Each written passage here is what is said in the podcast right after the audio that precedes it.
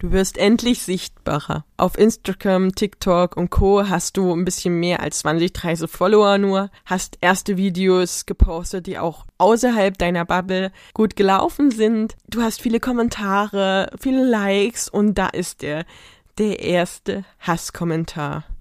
Das kann sowas sein wie, äh, was macht die denn da noch? Trägt die ihr Baby? Äh, das Schlimmste, was es gibt. Ja, wie geht man jetzt mit solcher Kritik oder am schlimmsten Fall sogar Hass im Netz um? Willkommen zu Elternmagnet, dem Business-Podcast für Elternexpertinnen. Ich bin dein Host Juliane Elsner, erfahrene Trageberaterin, Marketingmanagerin und die Stimme hinter diesem Podcast.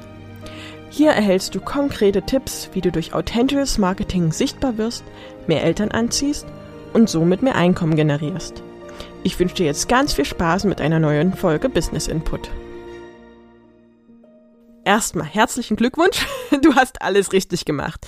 Du wirst sichtbar, du zeigst deine Persönlichkeit, du nimmst zu auch kontroversen Themen Stellung, du hast eine starke Meinung, du kommunizierst diese auch hast coole Ideen für Content und deine Positionierung wird klar. Also du machst wirklich alles richtig.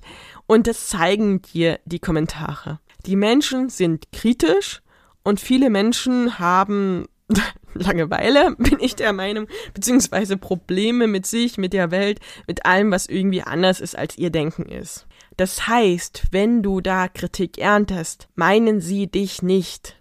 Lass diese Kritik nicht an dich ran. Die kennen dich ja nicht mal. Die sehen dieses eine Video, was endlich mal deine Bubble verlassen hat, was ein bisschen mehr Sichtbarkeit und Reichweite generiert hat. Total genial. Also du kannst wirklich glücklich sein darüber.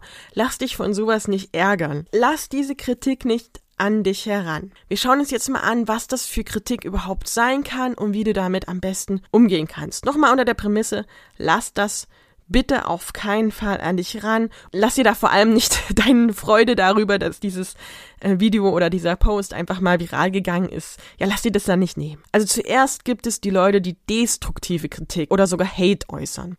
Destruktiv heißt also komplett vernichtend. Dich persönlich oder gegen das, was du tust, richtig böse schreiben. Also ich habe tatsächlich schon mal PNs bekommen wie äh, schalt dich ab oder was weiß ich. Also es kommt bei mir ganz, ganz selten vor. Aber ja, so dieses Persönliche auf der mir wär's am liebsten, du wärst gar nicht da eben. Also solche bösen Sachen das, das hat nichts mit dir zu tun, das hat nichts mit dem, was du wirklich machst zu tun. Solche bösen Worte kommen einfach von Leuten, die das generell zu allen sagen. Ne? Das sind so richtige Hater. Es gibt wohl auch Beraterinnen, die haben schon böse Mails bekommen. Das hatte ich bis jetzt noch nicht erlebt, aber falls dir das passiert, was machst du damit? Also ich würde das als erstes mal fotografieren. Also so richtigen Hate, da mache ich einen Screenshot von. Und ich mache das dann auch öffentlich. Bei richtigen Hate-Kommentaren lasse ich sogar ähm, die Person, die das gepostet hat, stehen. Einfach um, ja, die auch so ein bisschen bloßzustellen.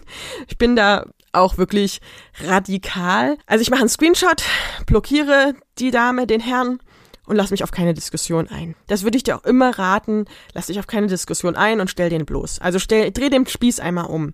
Diese Person hat das gepostet und ganz ehrlich, deine richtigen Follower, die werden sich darüber aufregen. Es kommt eine schöne Diskussion mit deinen Followern über solche Personen zustande. Eigentlich müsstest du dir den Namen auch schwärzen. Ich sag's nochmal aus Datenschutzgründen, aber ich finde, dass jemand, der sowas böse schreibt, nicht geschützt gehört. ich sag das jetzt mal so hart. Ne? Also wie gesagt, wenn du den Datenschutz beachten willst, schwärze den Namen. Wenn, wenn es jetzt ein Kommentar ist, der jetzt nicht so extrem unter die Gürtellinie geht, dann mache ich das auch. Aber wir können uns echt dann auch in der Story darüber lustig machen. Wir dürfen Stellung nehmen im Sinne von, ja, sowas ist einfach mal Mobbing, das ist, ja, das ist Hate, damit möchte ich nichts zu tun haben, ich mache mich drüber lustig, die Person hat ja wohl ein Problem. Wenn das richtig arge Beleidigungen sind, dürf, darfst du die auch anzeigen. Also du darfst die Person per Instagram melden und auch, wie gesagt, wirklich anzeigen, also im polizeilichen Kontext. Du musst dir nicht alles gefallen lassen und ja, so destruktive Kritik und Hate also die Person gehört mindestens blockiert, also damit, damit brauchst du dich nicht abgeben. So, dann gibt's eine andere Art von Kritik, das ist so fragend negative Kritik. Also was soll denn das? Hat es uns auch nicht geschadet. So dieses, da ist mein Gedanke als erstes immer, okay, es hat dir eindeutig geschadet, sonst würdest du dich nicht davon getriggert fühlen, dass ich anders mit meinen Kindern umgehe, dass ich liebevoll bin. Warum kannst du das nicht einfach zulassen? Ne? Es kann doch auch nebeneinander bestehen. Ne, als würde ich ihr ganzes Selbstkonzept angreifen, wenn ich anders mit meinen Kindern umgehe, wenn ich sie trage, sie liebevoll bei mir schlafen lasse oder sonst was, ne? Warum greift das diese Person so an? Warum muss sie da so kritisch sein? wenn es nicht sie und ihr Selbstkonzept und ihr ganzes Selbst angreifen würde. Es geht also wieder nicht gegen dich, wieder grenze dich ab. Es hat nichts mit dir zu tun. Diese Person hat ein Problem damit, dass sie es anders erlebt hat. Auch hier, was ist wieder die beste Reaktion? Auch hier, diese Person würde ich blockieren. Ich bin da relativ radikal, du darfst sie auch gerne lassen, aber so eine Person wird nicht zu meiner Kundin. Warum muss ich mich dann mit der rumäggern, ja? Ich darf auch aufklären, ne? Wenn ich sage, okay, das war jetzt nicht ganz so krass, kläre ich auf, warum mache ich das? Und dann ist gut. Ich lasse mich da auch auf keine Diskussion ein. Ich begebe mich nicht auf das Niveau der Person. Gegebenenfalls mache ich einen Screenshot. In dem Fall würde ich es aber immer schwärzen, ne? Also da ist es einfach ja, eine persönliche Meinung, die ich ja auch hinnehmen kann, weil ich nämlich mich nicht in meinem Selbstkonzept angegriffen fühle, wenn es jemand anders macht. Ich erkläre aber, warum ich es so mache. Also das ist einfach eine coole Idee, um Content draus zu machen, um dieses Kommentar ja vielleicht sogar in einem Video zu nehmen und zu nutzen, ja. Also das ist fragende Kritik, die muss ich nicht melden, so krass, ne, das, aber das wird auch nie ein Kunde werden, das heißt, ich muss mich auch nicht länger darauf einlassen. Dann kommt die dritte Art von Kritik. Das ist, ich nenne es mal fragend positive Kritik. Die Person ist sich nicht sicher, ist das wirklich gut, was du da gerade machst? Ich dachte aber immer, Babys müssen in ihrem Bettchen liegen oder müssen gerade liegen im Kinderwagen oder müssen ja weggelegt werden, sollen nicht die ganze Zeit gestillt werden oder sowas. Hier unterscheidet sich das von der Frage negativen Kritik. Die Person hat sich noch ihr, nicht ihre Meinung komplett gebildet. Ja, sie ist wirklich unsicher. Sie weiß wirklich nicht, ob das richtig ist. Das ist wunderbar. Also diese Kritik mag ich gerne, denn da kannst du ermutigen. Du kannst erklären. Du kannst es gerne auch öffentlich besprechen. Du kannst deine Follower ermutigen, dass sie zu Wort kommen, dass sie sich dazu äußern. Dann darfst du die Kommentare, ne, immer Name schwärzen oder weißen, in der Story teilen. Einfach ihr erklären, hey, was denken auch andere davon? Damit kriegst du ja noch viel mehr Proof, ne, noch viel, viel mehr Beweis, dass das, was du tust, nicht nur deine Meinung ist, sondern dass das viele gut finden.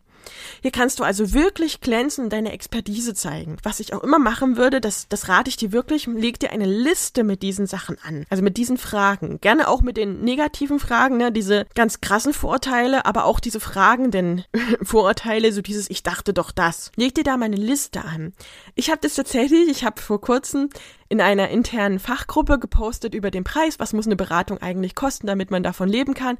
Und es ist teilweise ja sehr viel fragende negative und sehr viel fragende positive Kritik gekommen, so dieses, das kann man doch nicht machen. Was war für mich das Ergebnis? Ich habe mir tatsächlich eine Liste angelegt an Vorurteilen, weil das für meine Arbeit unglaublich wertvoll ist zu wissen, was sind das für Vorurteile. Das kann Content für eine Podcast-Folge sein, das kann für ein Post-Content sein. Und das kannst du auch machen. Nimm diese Kritik wirklich als positives Erlebnis für dich an, weil du weißt, was für Vorurteile in den Köpfen der Menschen sind, die du klären musst, bevor jemand zum Käufer wird. Und wenn du weißt, dass es kein Käufer wird, brauchst du dich mit dem nicht abgeben. Wie gesagt, blockieren, fertig fertig aus. Dann gibt's noch eine Art von Kritik.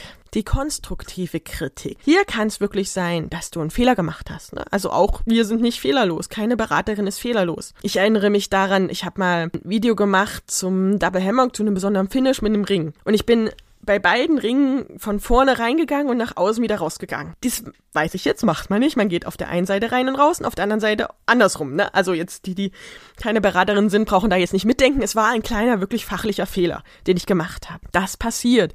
Und dann kriegst du natürlich Kritik. Und das ist total berechtigt. Oder du hast einfach einen Punkt nicht beachtet. Ne? Das, du hast irgendein Thema, wo du aufklärst und da fehlt ein Punkt. Und dann kommt der drunter. Das passiert. Ne? Wir sind nicht allwissend. Dann kannst du das annehmen. Und dann solltest du das auch annehmen. Wenn du einen Fehler gemacht hast, entschuldige dich. Vielleicht kannst du den auch korrigieren. Also ich habe dann in der Story das nochmal richtig, so nachdem ich bei mir der Knoten geplatzt ist, ähm, was da jetzt wie durch muss. Das passiert mir auch nie wieder.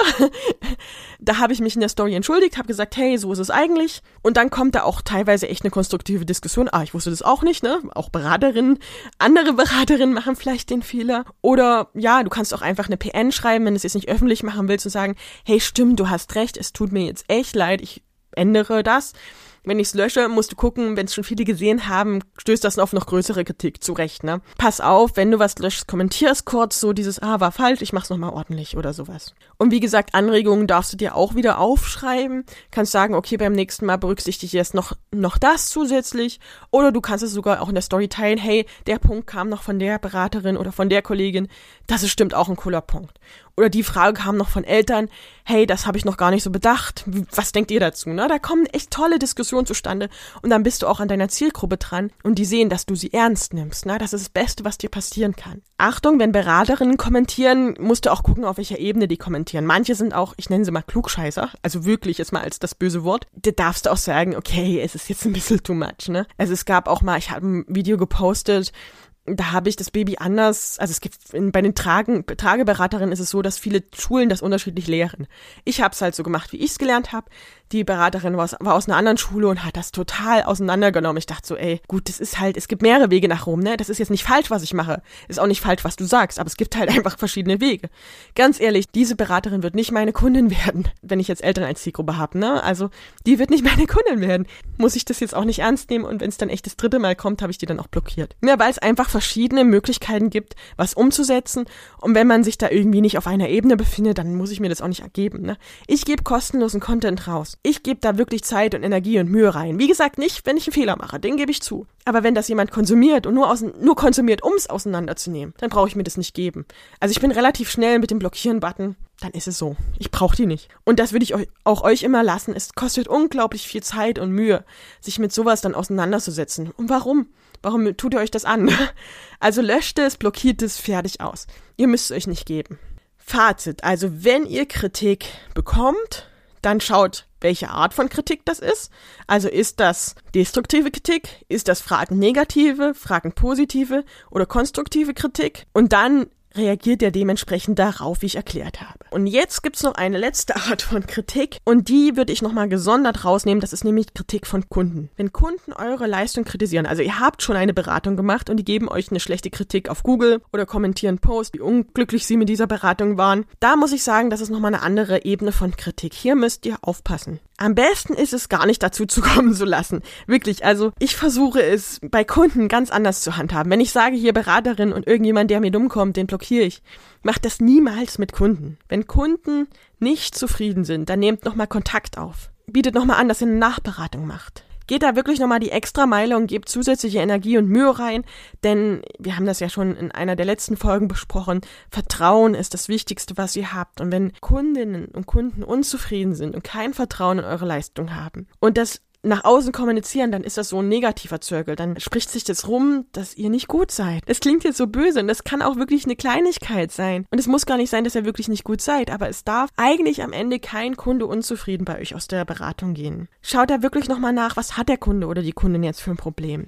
Was haben die Eltern, wie war diese Beratungssituation? Was habe ich vielleicht auch wirklich falsch gemacht? Also da dürft ihr auch wirklich euch hinterfragen, was, was lief nicht gut muss ich vielleicht noch mal eine Weiterbildung zu dem Thema machen. Also es kann wirklich auch mal sein, dass ihr was nicht wusstet. Kläre auch immer vorab, was wollen die eigentlich von der Beratung? Kannst du das überhaupt erfüllen?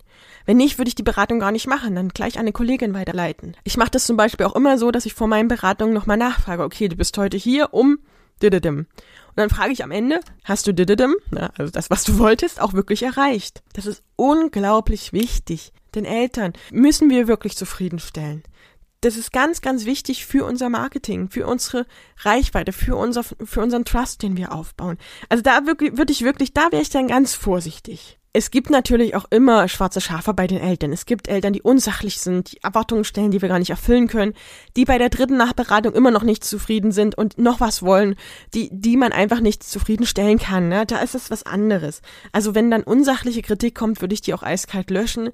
Auch bei Google dürft ihr unsachliche Kritik löschen lassen. Also das ist was anderes, das gibt's aber ganz, ganz, ganz selten. Eigentlich ist es so, dass wir die Bedürfnisse des Kunden erfüllen. Das ist unsere Aufgabe als Beraterin. Und da muss ich eben vorher ganz gut klären, was will der Kunde oder die Kundin wirklich und kann ich das erfüllen. Und nochmal, wenn nicht, ist es besser, die Beratung von vornherein abzusagen und zu sagen, ich bin nicht der richtige Ansprechpartner oder die richtige Ansprechpartnerin dafür. Ich habe zum Beispiel keine Weiterbildung im, im Hinblick auf, was weiß ich, Klumpfüße oder im Hinblick auf Frühchen oder sowas. Ich krieg das nicht hin, ich bin vielleicht noch am Anfang, habe gerade meine Beraterinnen-Ausbildung oder ich traue es mir auch noch nicht zu, dann sage ich die Beratung ab und leite an eine erfahrene Beraterin weiter. Das kann ja in einem Jahr schon wieder ganz anders sein. Dann habe ich die Erfahrung. Dann weiß ich, wie ich damit umgehen kann. Habe vielleicht noch eine zusätzliche Ausbildung dazu besucht. Dann mache ich die Beratung. Aber erstmal ist es besser, Beratungen, wo meine Kompetenzen erreicht sind, abzugeben, damit Kunden nicht unzufrieden sind. Das ist wirklich nochmal eine andere Ebene. Ich finde, bei Eltern, die schon unsere Kunden sind, die sind uns wichtig. Das ist was anderes, sondern wirklich Eltern, die bei uns in der Beratung sind, sollen danach rausgehen und denken, ha, ich habe jetzt sogar noch ein bisschen mehr erfahren, als ich eigentlich dachte, ne? Also zum Beispiel in der Google-Kritik, dass sie mir schreiben, hey, also krass, das hat mich so positiv überrascht, du hast mein Leben positiv verändert. So das, das ist wirklich das, was wir eigentlich wollen. Und dafür müssen wir wirklich top kompetent sein und die extra Meile gehen, wie ich schon gesagt habe. Wichtig ist wirklich Abgrenzung bei Kritik auf Social Media und Co. Aber bei Kunden ist es eine andere Sache. Da müssen wir immer versuchen, den Kunden zufriedenzustellen und das Familienleben der Eltern positiv zu beeinflussen. Egal aber jetzt, ob bei Kunden oder auf Social Media versucht immer höflich und professionell zu bleiben. Äh, jeder hat ein anderes Temperament. Ich bin auch manchmal jemand, der hier zu Hause eine Tür knallt. Wirklich, ich glaube, traut mir immer keiner zu, aber ich habe schon Türen geknallt, weil ich einfach so sauer wurde und so emotional bin. Das darf ich auf Social Media, das darf ich in meinen E-Mails, das würde ich in der Beratung niemals zeigen. Also wenn die Eltern noch so nervig sind, würde ich niemals eine Tür knallen. Ich werde dann immer versuchen, sachlich zu bleiben, zu gucken, wo liegt das Problem, immer versuchen, auf der Sachebene zu bleiben. Ne? Ich weiß, die einigen, einen oder anderen erinnern sich vielleicht noch an die Schule Schulz von Thun, ne? Da gibt's ja dieses Ohrenmodell, man hört immer auf verschiedenen Ebenen und so weiter, versucht immer auf der Sachebene zu hören. So dieses, was will der Kunde oder die Eltern jetzt wirklich? Und wie kann ich das erfüllen? Kann ich das erfüllen? Wenn nein, kann ich das sachlich, normal, nett und freundlich kommunizieren? Das ist eben nochmal eine Machberatung, die Geld kostet und so weiter. Ne, das darf ich kommunizieren. Ich muss mich auch nicht ausnutzen lassen. Aber kommuniziert das so, dass die Eltern am Ende das Gefühl haben, okay, der ist kompetent oder die ist kompetent, die ist freundlich. Sie hat nur da und da ihre Grenze. Das ist völlig okay, wenn wir die setzen. Aber die Eltern müssen immer das Gefühl haben, ernst genommen zu werden. Das Problem, was sie gerade haben, wofür sie mich gebucht haben, das muss ich auch wirklich lösen niemals überreagieren, ne? Also wenn ich dann auch eins aus der Schule gelernt habe, ist, wenn mir dort Eltern geschrieben haben, ich habe gelernt, und das würde ich auch jedem raten, wenn Kritik kommt per E-Mail, und ich in dem Moment auch denke, oh, das habe ich doch gemacht, dann lege ich die E-Mail zur Seite, schlafe danach drüber und antworte sachlich und höflich am nächsten Tag. Lasst euch da nichts in eurer Emotionalität zu irgendwas hinreißen, die zu beleidigen. Oh, so, ne, in dieser Attitude zu schreiben, macht das bitte nicht.